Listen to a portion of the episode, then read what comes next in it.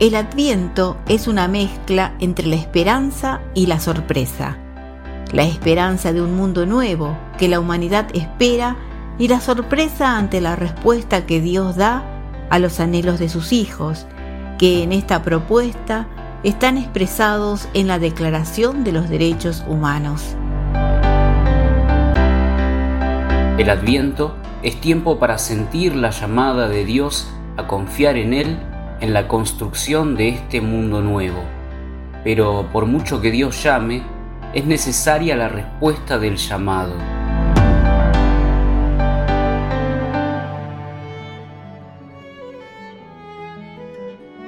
La familia, lugar de aprendizaje de valores.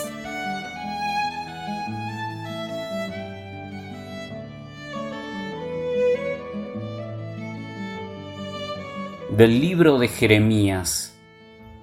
Llegarán los días, oráculo del Señor, en que suscitaré para David un germen justo. Él reinará como rey y será prudente, practicará la justicia y el derecho en el país. En sus días Judá estará salvo e Israel habitará seguro, y se lo llamará con este nombre, el Señor es nuestra justicia.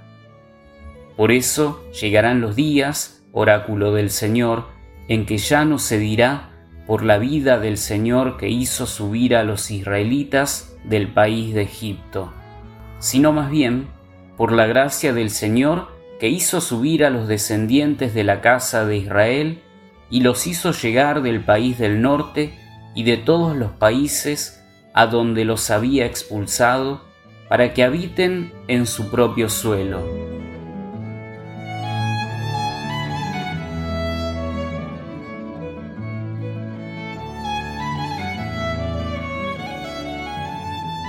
Toda persona tiene derecho al trabajo, a la libre elección de su trabajo, a condiciones equitativas y satisfactorias de trabajo y a la protección contra el desempleo. Toda persona tiene derecho, sin discriminación alguna, a igual salario por trabajo igual. Toda persona que trabaja tiene derecho a una remuneración equitativa y satisfactoria que le asegure, así como a su familia, una existencia conforme a la dignidad humana y que será completada, en caso necesario, por cualesquiera otros medios de protección social. Toda persona tiene derecho a fundar sindicatos y a sindicarse para la defensa de sus intereses. Declaración Universal de los Derechos Humanos, artículo 23.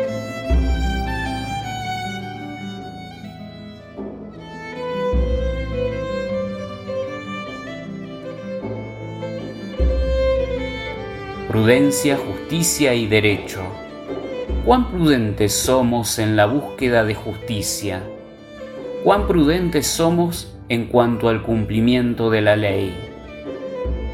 El contexto económico global, pandemia por medio, y distribución desigualitaria de los bienes y recursos existentes producen una tremenda desigualdad al momento de cubrir nuestras necesidades básicas. ¿Qué estamos dispuestos a hacer frente a esto?